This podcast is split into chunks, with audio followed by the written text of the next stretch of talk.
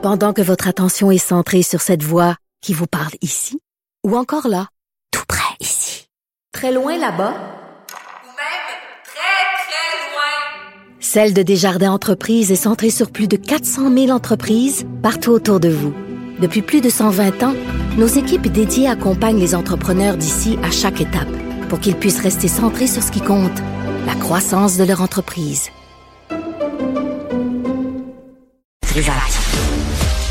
Sex audio avec Anaïs Gertin-Lacroix. Anaïs, bonjour. Anaïs, bonjour. Allô, Benoît? Ah, allô, Anaïs? Allô? Est-ce que tu m'entends? Oh, je t'entends. 10 Ok, j'ai sur peur. 10. Mon Dieu, là, je suis ne crains rien. Ah, on a peu de temps, je suis désolé. euh, Ah, y a aucun problème, voyons donc, voyons donc, Euh, tu, veux- tu veux nous parler d'un chanteur, euh, un prix Nobel, accusé de faire l'apologie du, du viol? Exactement. Donc, le chanteur Taïk Benoît qui a offert un nouvel album à la Saint-Valentin le 14 février. La troisième chanson se nomme Quand tu dors, OK? Et ça a pris quelques minutes à peine lorsque ça a été déposé sur Internet pour que les gens réagissent se disant, mais qu'est-ce que c'est ça, cette chanson-là? Donc là, portez attention aux paroles. Il fait l'apologie de ce qu'on dit du viol conjugal, donc sa conjointe qui dort et il y a rapport sexuel. Non. Je te fais entendre ça. T'es tellement belle quand tu dors.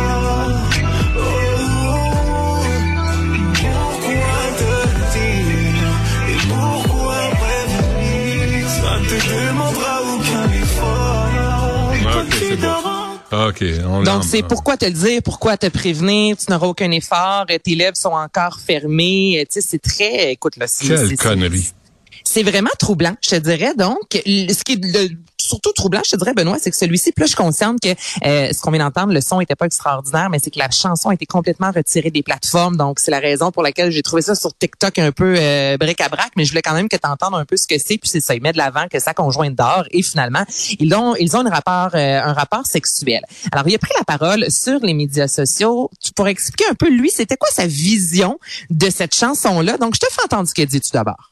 Moi, on parle de toi dans tes lyrics, de- d'un consentement mutuel. On parle de ta femme qui, concrètement, quand à ton approche, tu l'as peut-être pas écrit, mais concrètement, toi, dans ta tête, tu sais très bien que quand tu approches, ta femme forcément se réveille un peu pour vous embrasser, etc. Enfin bref.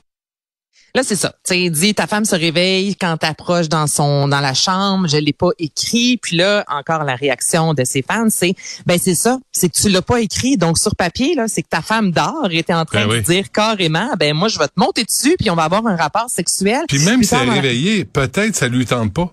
Exactement, tu sais, puis on est tellement justement maintenant à l'ère de ce consentement, puis on est rendu là et Dieu merci que là d'avoir un chanteur comme ça, puis dans les paroles, il dit plus loin tu dors tellement profondément, tu n'entends pas la pluie, puis là après ça, il va aller dire dans les médias, ben non, mais il me semble si je rentre dans la chambre, tu m'entends. Moi personnellement, des fois je dors comme une bûche, je l'entends pas Jean-Philippe, tu comprends-tu? Rentrer dans la chambre Ouais. Là, il a quand même fini par faire son mea culpa dans ce message-là. Donc je te fais entendre un peu plus loin dans le message ce qu'il avait à dire à ses fans. Euh, c'est que lyricalement, je me suis trompé. C'est que lyricalement, j'ai fait, j'ai fait, j'ai fait une gaffe. J'ai peut-être pas précisé certaines choses qui pour moi étaient logiques. Euh, mais en fait, quand tu écoutes le titre et que tu vraiment tu prends la casquette de quelqu'un qui ne connaît pas ce qu'il y a dans ma tête, tu peux clairement penser que c'est euh, que c'est quelque chose de, de, de pas normal. Donc désolé. Donc, au moins, Benoît, tu sais, il Ah, c'est a fait son mea culpa. Non, mais c'est parce qu'on n'est pas dans sa tête. Ben, c'est ça. Là, lui, c'est la lui, face- lui, il comprend pas que c'est ça prend le consentement, même dans un couple. Parce que c'est pas parce que c'est ta femme qui est à ton service sexuellement. Là. Ben, puis ce qui est bizarre, tu sais, c'est qu'il dit qu'il lorsqu'il a écrit cette chanson-là, il l'a fait lire à beaucoup de gens. Personne n'avait réalisé que ça parlait littéralement d'un viol. Là, finalement, il s'excuse. Il va nous représenter la chanson prochainement en ayant retravaillé les paroles. Mais tu sais, tout c'est une ça, ça a été mal. Ben, mais ça, mais ça a été maladroit du début à la fin. Donc, il dit, tu sais, jamais je veux faire l'apologie du viol, mais en même temps, tu dis, c'est parce que ta femme adore, puis tu dis carrément, Ben ouais. t'as les lèvres fermées. Entre toi et moi, les, il parle pas de sa bouche, là. Tu comprends, là? Fait que c'est, c'est ça. Donc, Taïx, ce chanteur français qui fait changer de changer d'amis, hein? Peut-être changer d'entourage. Ben, Peut-être, si personne euh, avoir- réagit, tu sais, Avoir des gens qui ont du jugement autour de Ben, toi. c'est ça, aider. je me dis. Voyons donc, tu me fais lire un texte, ça marche pas, je vais te le dire, là. À moins d'avoir une gang de yes man autour de toi, là, ça, c'est une autre histoire. Ouais. Mais Ou, ou de gangs de gars qui pensent que leur femme est à leur disposition sexuellement. Mais les gens, les fans ont réagi, puis ça, je trouve que c'est fantastique parce que maintenant, il y a quelques années, Ben sans doute que ça aurait passé dans le beurre, entre guillemets, mais là, rapidement, les gens ont dit, c'est inacceptable, cette chanson-là, et elle a été retirée. Choisis le prochain sujet. Ben là, on a une minute. Ouais. OK, rapidement, parce qu'on a souvent parlé, toi et moi, de la grosseur du pénis, que si tu veux, c'est pas moi, il y a plein d'études là-dessus. Donc, euh, selon euh, l'école de médecine euh, université de Stanford, Benoît, la taille du pénis des hommes a augmenté de 24% 24, OK, quand même, depuis les trois dernières décennies, donc depuis 29 ans.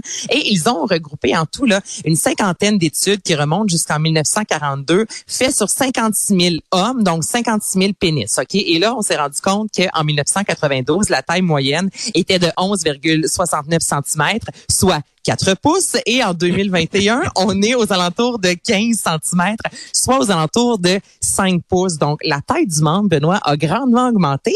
Mais ce qui est particulier, c'est que le nombre de spermatozoïdes et le taux d'hormones, ça, on s'en était jasé, toi et moi, a diminué dans les dernières années. Donc là, on se dit, il y a moins de spermatozoïdes en raison notamment des pesticides et tout ce qui est euh, pollution. Mais on associe un pénis plus important maintenant parce que la puberté chez les hommes est moins tardive. Donc, le pénis grandirait plus longtemps. Ah oui. Bon.